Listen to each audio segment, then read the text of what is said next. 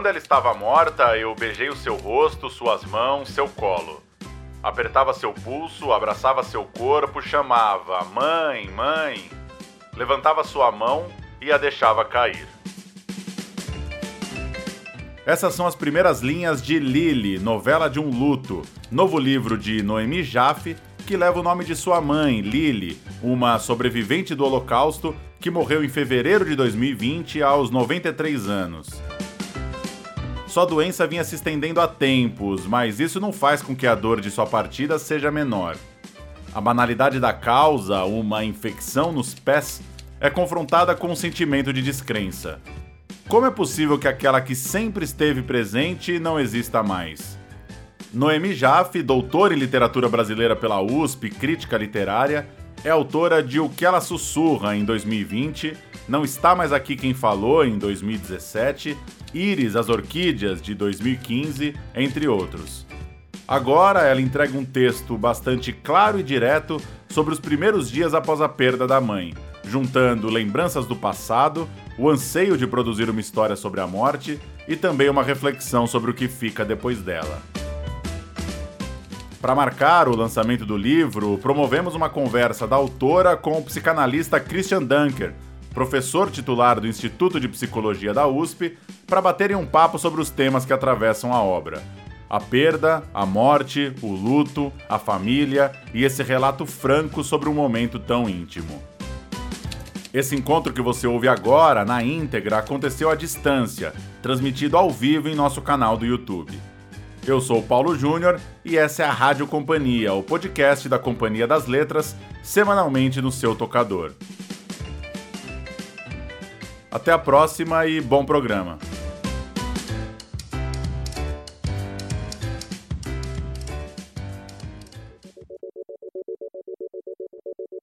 Noemi, eu me sinto assim honrado, queria realmente agradecer muito da oportunidade de ler o teu texto em primeira mão e, e podê-lo comentar contigo.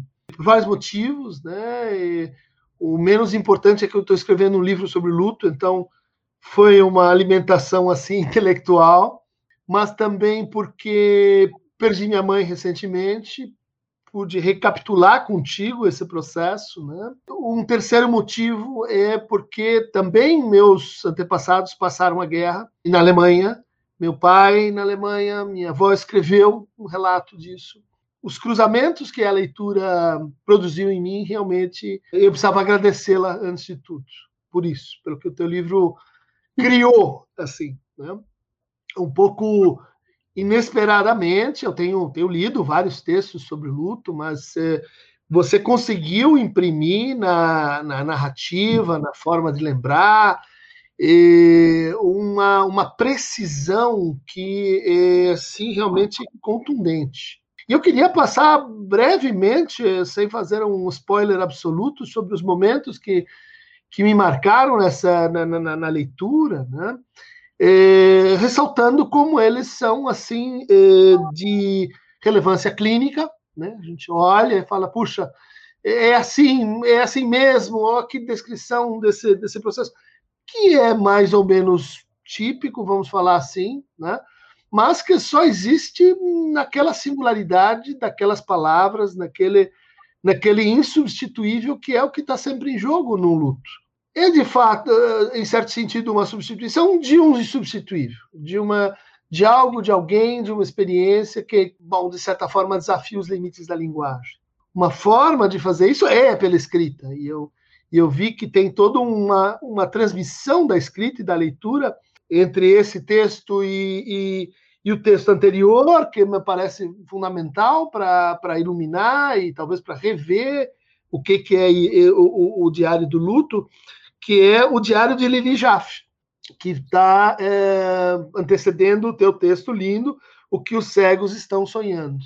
Apareceu aqui uma coisa assim muito muito interessante que é uma pergunta que eu venho, venho fazendo, que é assim, quando o luto termina? Você sabe que, num certo sentido, insubstituível quer dizer interminável, infinito. Mas, em outro sentido, há algo na gente que faz com que, em alguma hora, a gente diga acabou. Acabou uh, no sentido de que agora a dor parece que virou saudade. A dor parece que virou a possibilidade de lembrar, de lembrar com, uh, uh, vamos dizer assim, toda a extensão, de lembrar em, em, detalhes, de lembrar muito. O trajeto que você faz é um, tra é um trajeto quase que de conquista da possibilidade de lembrar. Porque no começo, teu, teu, teu relato, né, de que é, e achei muito, muito incrível isso. Que você não, não, não, no primeiro momento, né, você não queria que aquilo paradoxalmente passasse.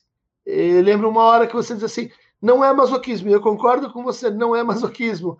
É uma maneira da gente, é, de certa forma, respeitar aquele instante que você tematizou, né, o instante da passagem. Como pode, assim, tão rápido, de um da vida para a morte? e que a gente eh, esperava, sabia, mas quando acontece, ainda assim é impossível, é, é incomensurável, é não não não não cabe na, na, na própria experiência. Esse irrealizado, né? Eh, eu achei assim um, um retrato da, da maneira como se narra, né? Um retrato do nosso déficit narrativo. O que dizer? Morreu de quê? Parou de sofrer? aproveitaram bastante. Acho que essa é a questão que está aqui, mas que a, a gente vê uh, o, o, drama das pessoas que querem dizer alguma coisa. Eu preciso dizer, esta é a hora que eu preciso da linguagem. E daí eu digo meus sentimentos, ou ainda bem que parou de sofrer, quer dizer, parece ridículas essas, essas formulações, ainda que elas devam acontecer, ainda que melhor que elas venham, mas Uh, não sei se quando a gente tinha narrativas religiosas mais extensas, não sei se, se isso funcionava de outro jeito, né? Acho que a própria tradição da, da, do Kadish, da Shiva, uh, eu acho que algo disso é recuperado, mas você mesma diz assim, não estava afim de conversas. Eu ouvia e tal, mas não era o momento da conversa, ainda que a palavra precisasse vir ali, né? Eu vejo também uh, uma passagem clara né, na, no, no texto desse eh, realizando a perda, né, trabalho de realizar que aquilo aconteceu, né, para um trabalho de pesquisa que vai acontecendo assim em torno do o que que eu perdi nesta pessoa que eu perdi, uma parte de mim, como diz o, o rabino Ruben, que eu gosto também muito, né? Não é só que que é, a pessoa é, deixa uma parte dela com a gente, ela leva uma parte da, da gente com ela. Né? Isso é muito muito justo e muito e muito bem escrito, né? Como você diz, é, é você cria um buraco. A gente vive com um buraco, não, não é só uma falta. Puxa, cadê essa pessoa? É um buraco que se estabelece mesmo, né? E um buraco em torno do qual começa essa pesquisa, começa a ser o que foi que o que, que, que foi que se foi, né? o que foi nesse embora nesse perdido. É, e aí vem a, a recuperação que você faz, achei lindo isso. Você tem um nome para ela, um nome, um nome que aparece, que tem uma função de nome próprio, apesar de não gramaticalmente não ser, né? Quando você diz assim, ela era uma aceitadora. Falei, mas aqui então, claro, existiam muitas palavras para fazer essa função, mas veio uma que diz: ela era uma aceitadora. E a partir do momento em que você consegue nomear quem é esta pessoa, para você, apesar de saber e, e da, da, do bonito digressão sobre a palavra mãe, que mãe só podia se chamar mãe mesmo, o, o som e tal, é, é ali que você, eu acho, encontra uma coisa nova. Assim, você realiza uma coisa que Inclusive, eh, cria um jogo né, com, a, com a tua própria posição, e logo adiante você diz, e eu sou uma recusadora. Ela é uma aceitadora, eu tenho essa relação de oposição, mas de eh, eh, conexão, vamos dizer assim. e aí você vai passando por uma, por uma coisa muito legal, que é assim, narrando, né? Desculpa falar diretamente com a autora quando é uma, enfim, a narradora que está aqui, né? Mas uh, é, que é como você foi se transformando nela. Ah, Para mim, é, isso acontece na cena do batom. Eu não gosto desse batom, não combina comigo, mas a partir de agora eu passarei a usá-lo. Eu achei esse detalhe incrível, né? Porque ele é uma espécie assim de superação das alternâncias de afeto que vão acontecendo, né? Poxa, essa, se eu tivesse amado mais essa pessoa, ela não tinha ido. Mas se ela tivesse me amado mais, ela não tinha me deixado. Então, tem essa, essa tensão fina no teu texto em que, uh, puxa, que grande pessoa amava muito, mas ela também, uh, bom, uh, tinha as encrencas, tinha suas idiosincrasias, tem, os sentimentos menos, menos nobres, né, que você muito justamente traz para o texto. E nisso ele ajuda outras pessoas. Eu acho que é um texto que quem está em luto, quem vai pensar em luto, tem que ler. Ele é o nosso Diário do Luto do Barthes, né? É, ele ensina, ele, ele mostra o caminho, assim. É, essas coisas, elas, de um outro jeito, no seu estilo, no sua, na sua própria linguagem, elas, elas têm que acontecer. E, e a coisa que é, para terminar, estou falando já demais, que eu achei mais incrível mesmo, tentando eh, perseguir essa pergunta que é um pouco teórica, quando que acaba o luto? E no teu relato tem um momento, tem um momento que, que aparece no texto, né? O texto vai e vem, não é um momento cronológico, mas tem um, um momento em que você começa a. Eu, eu acho que eu consigo até localizar e ler aqui. Você está brincando com a com o, o, português que ela não, não, não, não tinha pego até o fim, né? Se perguntavam, quer alguma coisa para beber? Ela respondia que não tinha bebê na casa. É uma brincadeira que eu também sempre faço mas que não sai da minha boca com a mesma graça doce com que saía da boca de minha mãe. Com a mesma graça doce. Aliás, a palavra doce lembra agora que eu uso muito, especialmente com a minha cachorra. E sempre que sinto uma lufada poderosa de amor por alguém, coisa cada vez mais frequente, vem ela. Ela me chamava muito de doce meu doce, você é meu doce. E no final, ela mesma se tornou puro doce. E não sei se você percebe, a partir daqui o texto muda um pouco de tom e ele vai evoluindo até você recuperar os mil folhas, as, uh, o bife que foi cozido, mas uh, que, que, foi bem feito, e, e, e as, as, tortas e a tua lembrança afetiva da, das, das comidas e do doce. Ou seja, como se nesse momento você pudesse estar com ela, ela pode estar com você, continua doendo, mas o luto parece ter se encaixado em outro. Parece que ela se anelou simbolicamente com outros lutos. E daí esses, não é que ela se encerra, ele se encerra porque ele se infinitiza, ele se desdobra em outros, né? em todos os outros que estavam aí na história dessa pessoa, na tua também. Teorias é sua ideia de prová-las. Na primeira uh, das cartas, das notas que Lili fez no seu diário, e que narra o dia em que os seus avós e ela estavam indo para o no dia seguinte, iam para o campo de concentração. Estavam austeros e tristes, e aquela tensão, e ela diz, né? Vou, vou, vou ler. Por vezes, olha-nos e fecha os olhos tristes. O avô. Minha mãe nos consola. Não acredita no mal, porém está arrumando as malas.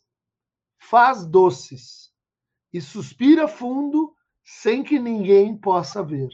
Ou seja, um luto né?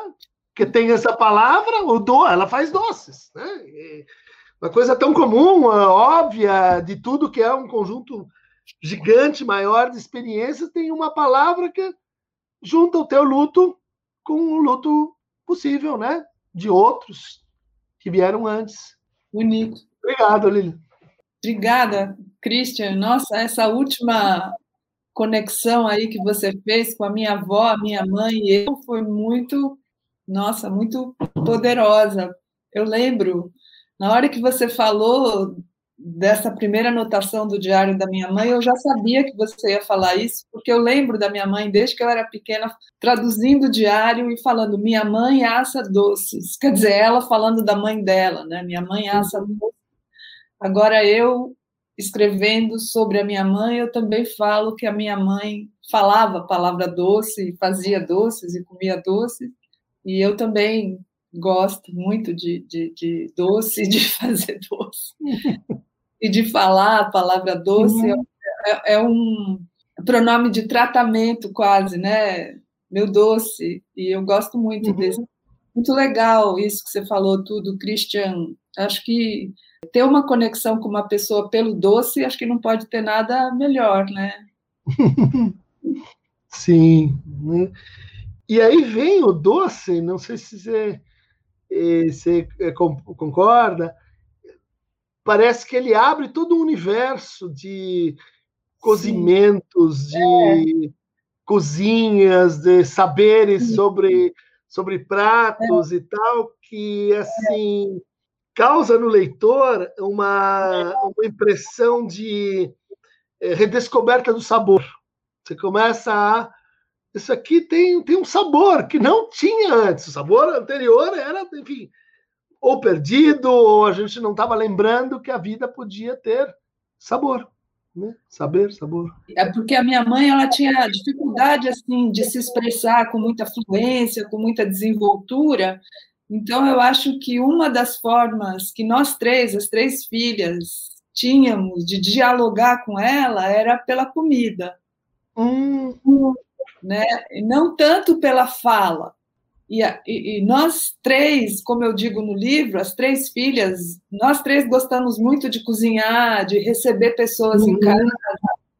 E, e a gente uh, compartilhava muito isso com ela. Né? Eu gostava muito de, de falar sobre comida com ela, e, e, como eu digo no livro também, ela tinha uma coisa com servir os outros, que mesmo quando ela já estava muito, muito doente, ela dormia direto no meio da conversa, daí quando ela acordava de repente, ela falava, quer, quer comer alguma coisa? Quer dizer, eu, uhum. eu te servi alguma coisa, tá, né, você, tá faltando alguma coisa? E, e eu acho mesmo que não sei se com todo mundo, mas acho que com muita gente, a comida e a pessoa acabam se misturando, né? Você consegue identificar uma pessoa pelos gostos gastronômicos uhum. que essa pessoa tem, né? Que a pessoa, como eu falo lá no livro, a pessoa acaba se tornando a comida. Eu acho que no caso da minha mãe era muito isso. É, acho que qualquer uma de nós, das filhas, quando lembra dela, né, se quiser lembrar da infância, vai lembrar dela cozinhando, dos pratos que ela sabia fazer. Então, eu acho, acho uma conexão muito bonita e é um, um bom jeito de a gente lembrar da pessoa, né? E, bom, das outras coisas que você falou, é, quando que o luto termina? Então, é, eu, eu, acho que é o que você disse, é, Christian eu acho que ele não termina, né? Ele, ele muda. Uhum, uhum. Né? Ele, ele se transforma é para o bem e para o mal, na minha opinião. Porque para o bem, porque, enfim, a gente que continua vivo quer continuar vivendo bem, né? Mas aí tem essa coisa que você diz, né? Acaba tendo que aceitar que a vida continua. Exato. Não quero aceitar, é. não vou aceitar. É. Quando eu sinto que ela se transformou em saudade, uhum. eu, isso me dói. certo.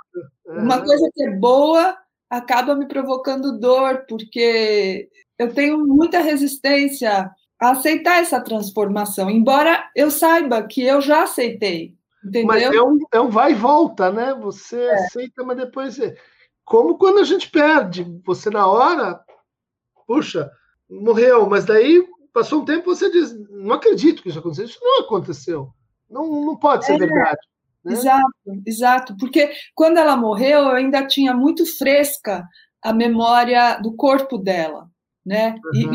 E, e para nós duas, o corpo era muito importante, porque a gente se abraçava demais, a gente se beijava, a gente é, é, eu deitava no colo dela, é, e principalmente agora no final, quando ela não falava muito, virou só toque. Então, ah. é, é, eu tinha muito fresca essa memória do corpo. E agora, quando essa memória vai se afastando, eu preciso fazer esforço para lembrar do sorriso, do, do toque, do abraço. Sim. É bom e é ruim também. É porque a, é, a, a memória vai mudando para outra coisa, né? É, é como se ela fosse nublando no sentido da, da, das imagens, detalhes, mas ela vai se intensificando no sentido da, de concentrar afetos e emoções e, e em pequeníssimos detalhes. Né? Isso que você disse, né? Que eu me transformei, que eu vou me transformando nela. É. Isso, isso também é um, um, uma coisa positiva do luto, porque eu, eu, percebo que eu me tornei uma pessoa mais, mais amorosa. Uhum. Né? Mais doce. Mais doce, é. Tá. Eu acho que eu, é. eu, acho, eu acho, embora eu, eu sinta também que hoje eu sou uma pessoa um pouco mais triste, uhum. eu sou um pouco mais doce, um pouco mais carinhosa, não sei. E, e, e eu acho que isso as pessoas pressentem e muitas vezes é um motivo para ou uh, parar o luto, interromper, fechar uma caixa, né? que eh, você querendo ou não, você vai virar outra pessoa. E isso pode ser aterrorizante. Né? É. Essa sensação de que tudo isso junto conduz a uma equação que você não será mais o mesmo. E você não sabe como que você vai sair disso. Né? E quando eu falo assim, esse ponto de de, de encerramento do luto finito e de abertura para o luto infinito, eu penso sempre numa, numa é, experiência biográfica de uma é, ligada àquele psicanalista Winnicott. Sim. Winnicott teve um, uma vida muito infeliz, um casamento ruim, não queria filho, não, não dava, esposa muito rabugenta. E daí ela consegue achar uma solução, né? E que se casa com a, a Alice, a Alice, se não me engano, Alice. E daí elas têm quatro, cinco anos de uma vida incrível, de felicidade e tal, e ele morre. Morre deixando, portanto, é, assim, tudo que podia ter acontecido e não, e não aconteceu.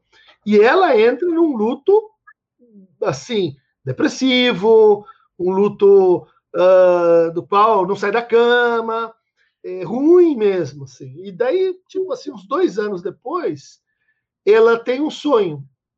E nesse sonho, ela tá com o Winnicott, tomando chá e brincando, e, e aqueles sonhos realísticos, assim, que, que tá acontecendo e tal. E ela feliz no chá, e daí ela, ela diz assim, no sonho para o Winnicott, puxa, isso está tão incrível, mas tem alguma coisa que tá errada aqui. E ele, dentro do sonho, diz: Lógico, eu estou morto.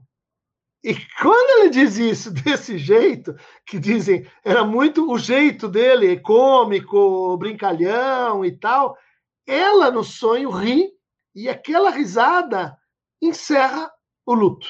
Ela acorda no dia seguinte, claro, sentindo muitas saudades, e mas ela, por exemplo, pode ir ao cemitério. Ela pode falar do Winnicott para os outros que antes era impossível. É louco isso, né? O, o, parece que a mente ela vai gestando é, as transformações sem que a consciência se dê conta disso e que ela está ali operando, fazendo alguma dinâmica é, escondida, né? De que você mesmo não se dá conta. E aí é como se o inconsciente mandasse uma sirenezinha dizendo assim: pode uhum. sair do luto, pode sair do luto. É, não, mas, mas para isso ela teve que trabalhar para caramba, para fazer esse sonho. Né? Precisou sofrer muito também, né? Pra... E sofrer muito. Eu estaria fazendo uma analogia com a escrita desse texto. Foi muito difícil, foi muito. Como é que ele, como é que ele aconteceu para você que eu, uma escritora, né? É, olha, eu acho que foi de todo, de tudo que eu já escrevi, eu acho que foi o livro mais, sabe como um bicho espelhe, como a aranha espelha a teia, hum, hum. Sabe, espelhe o fio que ela tece. Eu acho que foi assim que esse livro saiu, quase como se eu estivesse, quase como se eu tivesse expelindo esse livro. Quase não teve um trabalho que é o que eu, assim, é o que eu mais faço quando eu escrevo é trabalhar em cima do texto, né? De novo, polir, é, é, fazer, tá. demora e tal. Uhum. E com esse não, era como se se eu tivesse produzindo isso por necessidade uhum. e não não tanto por decisão, sabe? Tá. Isso combina com é. um produto que é o que é, né? É. É um produto que testemunha esse, esse processo, né?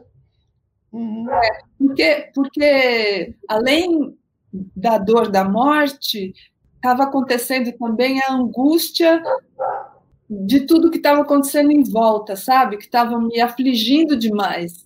Sim. Essa coisa que eu falo de ter que recepcionar as pessoas quase como se a gente tivesse que consolar os outros, né, pela morte dela, tivesse que dar explicações, isso estava uhum, me, uhum. me afligindo.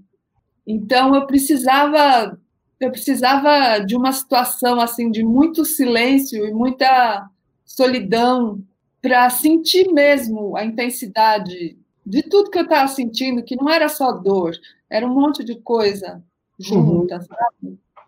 Então, foi assim que eu escrevi. Foi difícil e, ao mesmo tempo, foi necessário, assim. E que a hora que terminou a escrita, claro, retocou, mas, mas é. tinha um sentido de, de ato, né? De, de, pelo que eu estou entendendo, assim, né? De, uh, é isso, é isso que, que, que precisava ser dito, que podia ser dito nesse é. momento, né?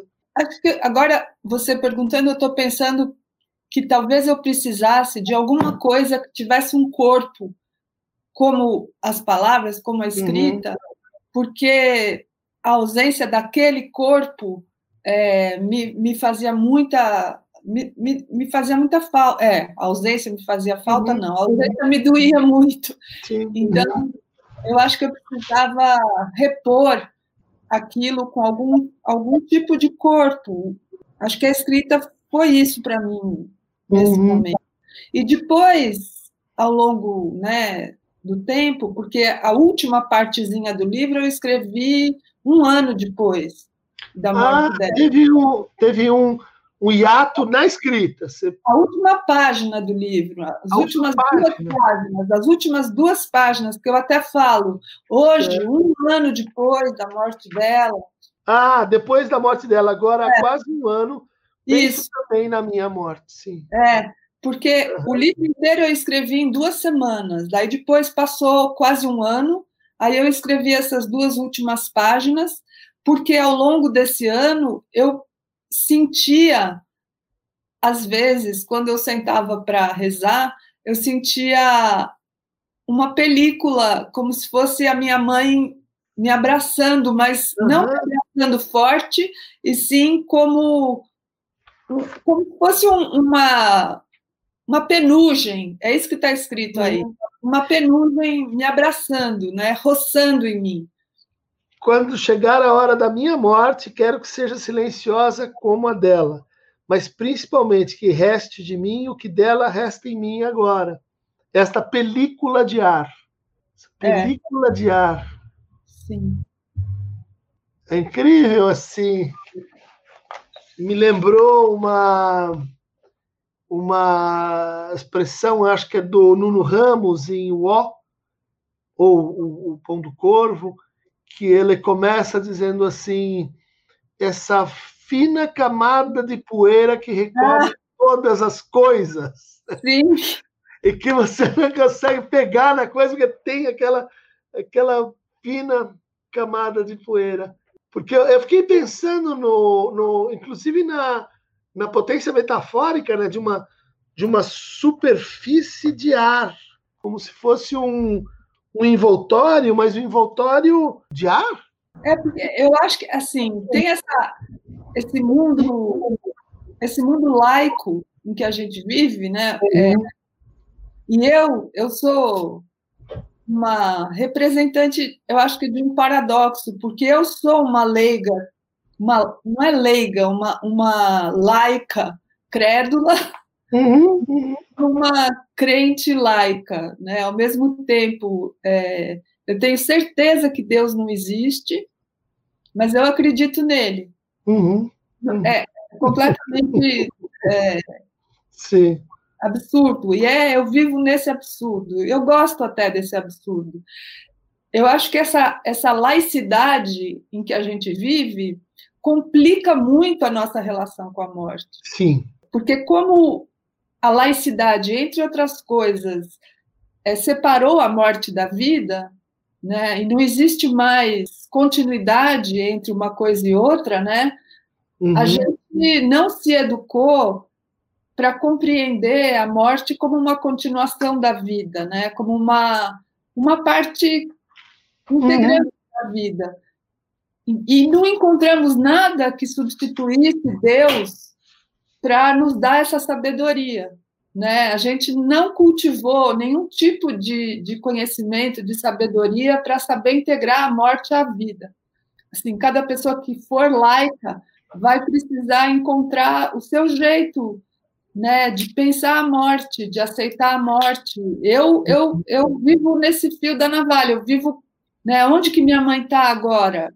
Ao mesmo tempo, ela uhum. virou pó, né, ela, ela se está tá se transformando em pó lá no fundo da terra, e ao mesmo tempo ela me abraça.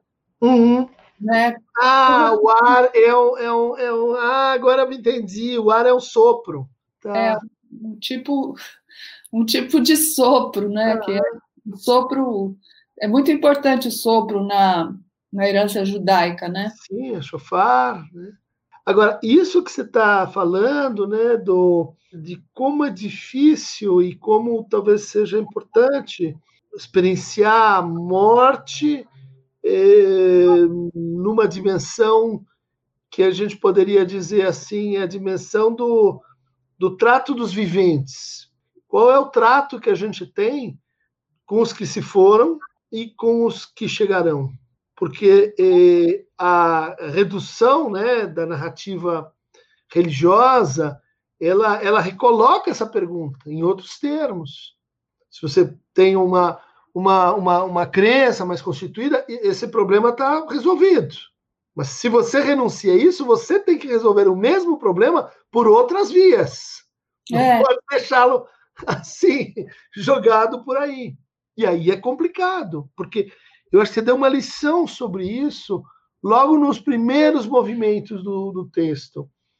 Quando você pergunta, e, e, no texto não parece uma pergunta ingênua, nem uma pergunta assim com excesso de desespero, né? que é assim: ela não existe mais? Como assim ela não existe mais? A pergunta não é só sobre ela, é sobre o que significa existir. Morrer é não existir mais. Ai, mas Christian, eu ficava com uma raiva. Eu ficava com uma raiva das pessoas que diziam assim para mim: "Ah, mas agora ela vai para dentro de você. Agora ela vai virar uma memória". Eu falava: "Que vou encher o saco, sabe? Eu não quero isso, eu quero uhum. ela". Não, é. e, e mais, eu acho que brigava com alguém que começou a usar ela no passado. Sim. Ela foi uma pessoa, ela foi, ela era alguém da é. não senhora. Quem falou? E é essa pergunta, né, sobre por que a existência tem que ser tem que ser assim matéria vivente, é, matéria orgânica movente. Isso é um, é um critério inaceitável e não condizente com a experiência real. Exato, é. Oh, a pessoa existe, tem, ela é, é, é, não é um não é um desejo que ela existe, ela continua a existir. Mas como? Né? A gente está se fazendo perguntas que a gente vai ficar se perguntando para sempre, né? Mas talvez o luto seja um enfrentamento assim. Que resposta você vai dar para essas perguntas que estão aí, vão nos suceder e que, e que cada um em algum momento devia fazer, devia fazer mesmo, devia fazer no sentido de sentir, né? Como você diz, né? A morte esvazia a alma das pessoas, esvazia a alma das pessoas, ou seja, tira as pessoas da alma. É isso que a morte faz. Eu achei muito, muito interessante. Também quando você diz assim, ninguém está completamente morto, a morte está o tempo todo em nós. Ninguém está completamente vivo, a morte está o tempo todo em nós. Perfeito, é, é, é esse registro de experiência é, que a uhum. gente recusa, a gente não quer saber.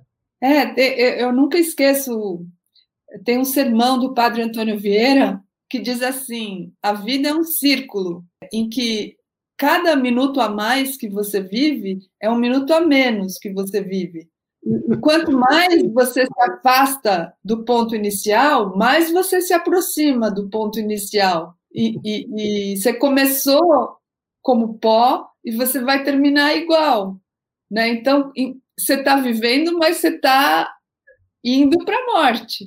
E é engraçado como a gente empurra a vida, né? Desde eu acho meu, minha mãe falava isso também. Quando você tem um bebê, você não vê a hora dele Crescer. tirar a fralda, tirar a uhum. fralda, começar a engatinhar, começar a andar, tirar a chupeta, é, e vai, né? E, ah, vai entrar na escola, vai não sei o quê, uhum. vai casar, e vai, vai, vai.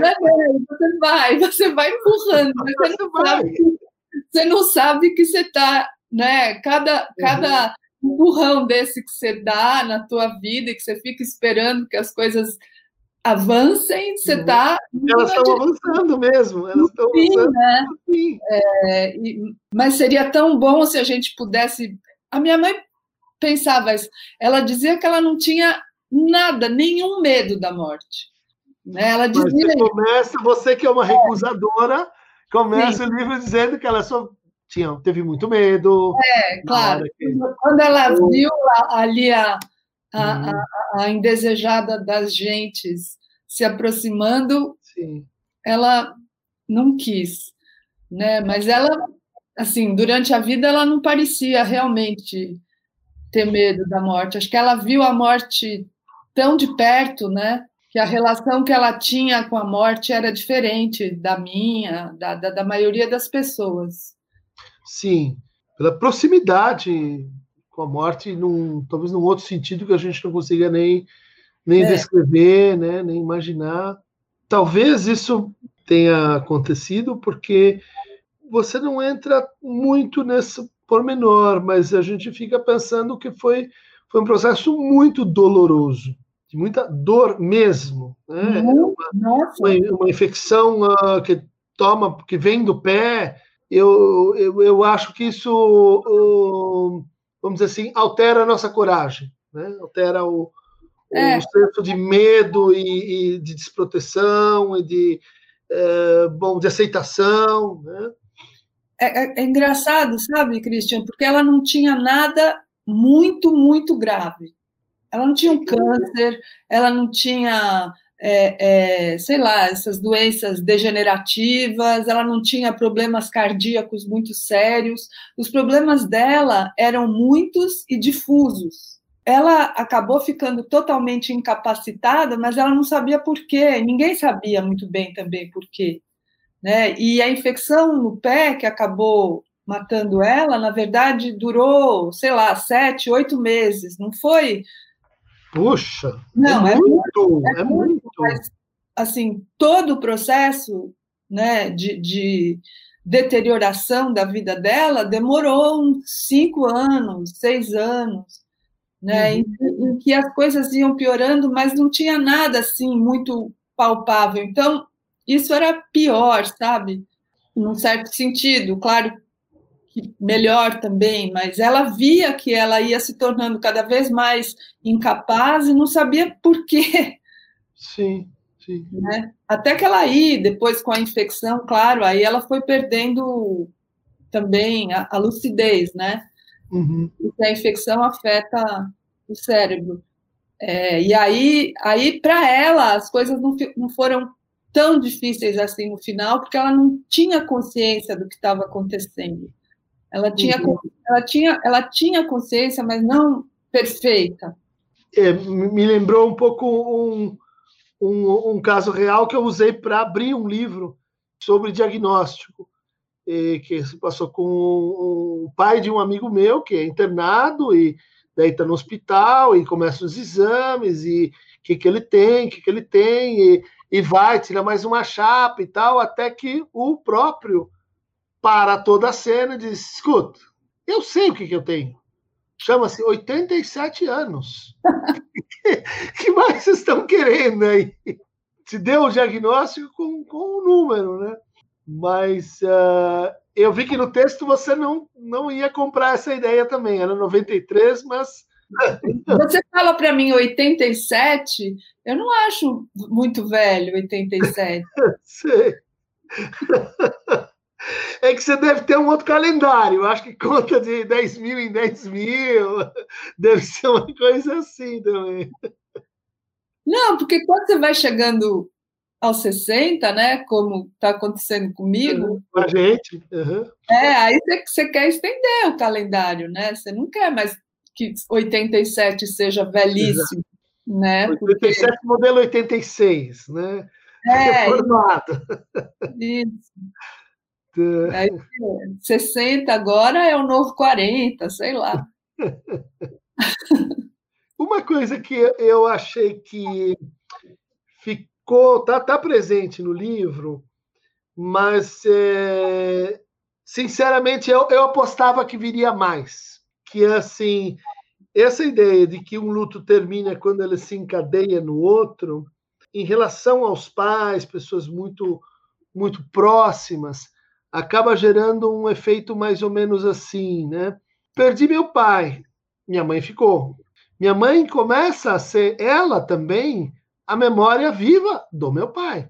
Estavam juntos. No meu processo de luto dele, e ela foi se incorporando à minha mãe, com quem contava histórias e, e lembrava, e era bom, por, por, por uma vida quase toda, os dois vinham juntos. E aí, quando minha mãe morreu, entrei no luto difícil e tal, mas no meio do luto dela vinha o luto dele. Vinham as memórias que. E eu sentia assim. É, e essa perda é muito maior, porque agora, se eu perguntar aquilo, isso, que ela viveu sobre ele, não existe mais. Não tem para quem perguntar não tem para quem perguntar e, e isso uh, torna, vamos dizer assim, a, a, o luto um luto meio cruzado com, com o que aquela pessoa representa, especialmente quando o pai e a mãe têm um hiato entre, entre um e outro. Né? Você foi muito precisa nesse ponto ao dizer que quando ele se foi, ela mudou para Higienópolis, ela é, foi atrás da X, é, teve uma transformação muito vigorosa. Né? E, e, de fato, ele, ele reaparece na, na, na história, na reconstrução né, que, que o, o, luto convida, mas não o teu luto dele. É verdade. É, agora, você falando, eu estou pensando como que depois da morte dela eu tenho lembrado mais dele. Tá, aham. Uhum. Mas eu não, realmente, no momento uh, imediato né, da morte dela, eu realmente não pensei nele. A única coisa que eu fiz e que está logo no comecinho do livro foi que quando meu pai morreu, eu por cima do lençol eu desenhei o nariz dele. Desenhei assim, acompanhei o desenho do nariz dele ah. cima do lençol. Ele tinha um nariz enorme, né? Uhum. É, e, e quando a minha mãe morreu, sem o lençol, eu também fiz isso nela, uhum. é, de propósito, como tá. se eu estivesse ritualizando, assim, é, transformando numa repetição. Eu fiz isso com meu pai, agora eu quero fazer uhum. isso também com a minha mãe, como se isso fosse um gesto, não sei, de, de, de, de homenagem e de. E de ligação. Né? É. Agora, agora eles estão juntos. É, Pelo de interiorização. Teu... E fora o que, é, no cemitério, né, a minha mãe está do lado do meu pai. E sempre, quando a gente ia visitar o túmulo do meu pai com a minha mãe, ela falava, né? Agora esse lugar aqui vai ser meu, né? E realmente foi, ela foi para lá. Então, uhum. agora, quando eu vejo os dois juntos, um ao lado do outro, é, é, como se fosse o cumprimento de um contrato, né? Que a gente uhum. feito uhum. e foi realizado. Como Mas devia eu, ser. Como devia ser. Como é. devia ser. Aquele sentimento de que como devia ser. A gente, quando eu vou lá no cemitério, fico comparando, né? Qual dos dois túmulos está mais bem cuidado, qual que tem mais graminha, qual que tem mais florzinha. Uhum. É, a última vez que eu fui, o da minha mãe tinha mais florzinha do que o do meu pai, então é, era isso mesmo, estava certo. Outra coisa que eu fiquei pensando, e não sei se você sente isso assim, ou, ou, ou, pode ser de outra forma. E ela esteve em Auschwitz e Bergen-Belsen. E quando ela diz isso, enquanto ela podia dizer isso, acreditar no que aconteceu significa uma coisa. Agora, ah, a gente tem o teu relato sobre o que ela te disse. Enquanto experiência vivente, claro, tem os textos, tem o, o diário, mas e aí fazendo uma, uma comparação cruzada. Né? É, não sei se você sente esse tipo de responsabilidade. Agora, se você não disser, se você não não não injetar verdade nessa narrativa, nessa história, virou uma história. Né? Virou uma história sem, sem é, atores, é, testemunhas oculares, sem é, é uma história no sentido de materialidade, né? de, de, de, pessoas que tiveram realmente, passaram etc. Isso não produz um tremor assim de. Penso, um, digo uma analogia cruzada, porque eh, na Alemanha você tinha assim uma primeira geração dos que passaram a guerra e que tinha uma atitude eh, que a gente considerava inaceitável, que era mais ou menos assim: nós fizemos um erro, nós reformamos tudo e o erro não vai se repetir. Schluss, acabou. Não se fala mais no assunto. Você não fala mais no assunto. Vocês, claro, fizeram as novas normas, as, a Constituição, a, fizeram as, os, os, pedidos formais de desculpa, mas, mas a história é mais que isso. Essa foi a primeira geração. A segunda geração, que seria a geração do meu pai, era uma geração de silenciosos. Nesse ponto, a história se escreve por si mesma, ela acabou, ela, ela se foi, e, e vamos dizer assim, que tinham, que tinham quase participado, viu a guerra com 15 anos, ou coisa assim. E quando ele se vai, se a gente não faz valer o que a gente escutou, será que isso não desaparece? Você não tem medo disso? Eu tenho, eu tenho assim uma, um conforto interno por ter escrito o livro O que os cegos estão sonhando e agora é esse. É, então eu acho que parte dessa história está contada e, e, com o aval da minha mãe, né, no, no livro O que os cegos estão sonhando. Então isso me traz um conforto. Mas eu tenho sim, eu tenho esse, esse, essa angústia, porque eu acho que eu sou a pessoa que mais sabe a história, a história da vida deles. Eu acho que eu sei mais do que as minhas duas irmãs, eu sei muito bem a sequência dos acontecimentos e tal. É, eu sinto, sim, sinto, eu sinto essa angústia, mas eu, eu não pensei ainda no que fazer com isso. Talvez eu pudesse sentar com a minha filha e contar para ela tudo, para ela virar uhum. A narradora, porque é legal que sejam, é legal que sejam mulheres, né? Perpetuar essa história. Então, eu não tinha pensado ainda o que, que eu vou fazer com isso, com essa história. É, não, por, por uma posição geracional mesmo, bem Sim. específica. Sim. Eu acho que é. seria diferente para sua filha, para, para, para os meus filhos, que já pegam isso com uma estrutura de mito. Dito, importante, é. escrito, história, é, minha filha ainda não. Eu acho que ela, para ela é bem, é bem vivo isso, porque ela era muito próxima da minha mãe. Tá. Mas mas para os bisnetos da minha mãe, aí sim. Né? Tem uma, eu tenho uma sobrinha neta que tem sete anos hoje, eu acho que né, ela também vai, vai uhum, uhum. querer saber, espero que ela queira. E como, né? Porque todo o problema é como. Porque a, o escrito está aqui, é uma, é uma é. permanece, é uma, é uma forma, né? Mas, mas tem uma diferença do, do saber né, e do saber. São... Tem um filminho também muito bonito que fizeram sobre ela. Ah, você falou no, na Sérvia, né? Os não, documentaristas não, não, não. Yad Vashem. Ah, não, tem esse, mas tem também um que a TV Cultura, não, o Canal Curta fez, um pessoal, um pessoal que faz uns documentários muito, muito bem feitos, fizeram, chama Mishmash. Ah, eu vi, eu vi, eu vi pelo menos um pedaço disso, sim. É, é então, eles falam sobre vários imigrantes judeus que vieram para o Brasil, e a minha mãe é uma delas. Uhum. Então, essa história também está muito bem contada nesse documentário. Tá. E gravado em português tal. Sim, sim, tudo. E tem ela, linda, sorridente, tem eu, tem minha irmã. Acho que a Luara está falando que já é para a gente ir terminando. Mas já tem as perguntas aqui do pessoal. E daí vamos pegar uma pergunta simbolicamente, porque daí a gente fez que tinha que responder a pergunta.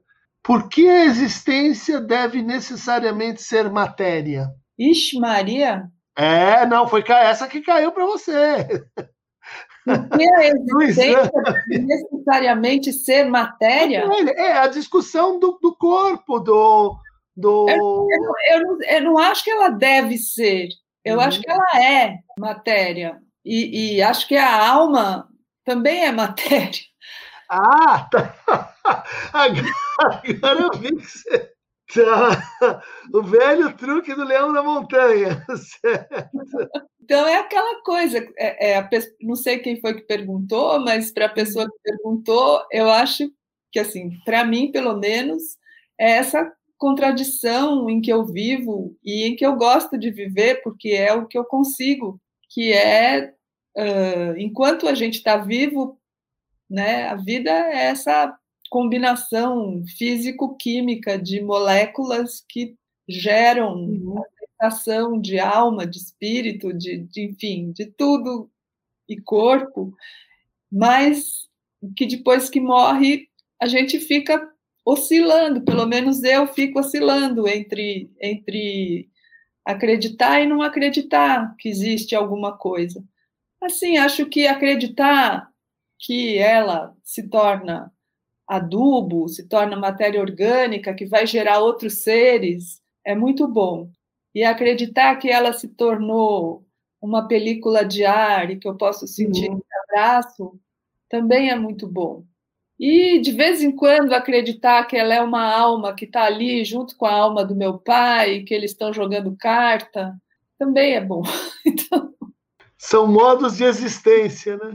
Muito é. bom. É, obrigadíssima, Christian. Foi muito bom. Eu estou feliz de ter chamado você e de você ter tido essa perspectiva tão especial sobre o livro. Obrigada, obrigada. Eu que agradeço, Nami. Realmente foi uma leitura impactante. Te falei de verdade, né? Eu ainda preciso acomodar isso. Te agradeço muito por ter vindo nesse momento teu livro.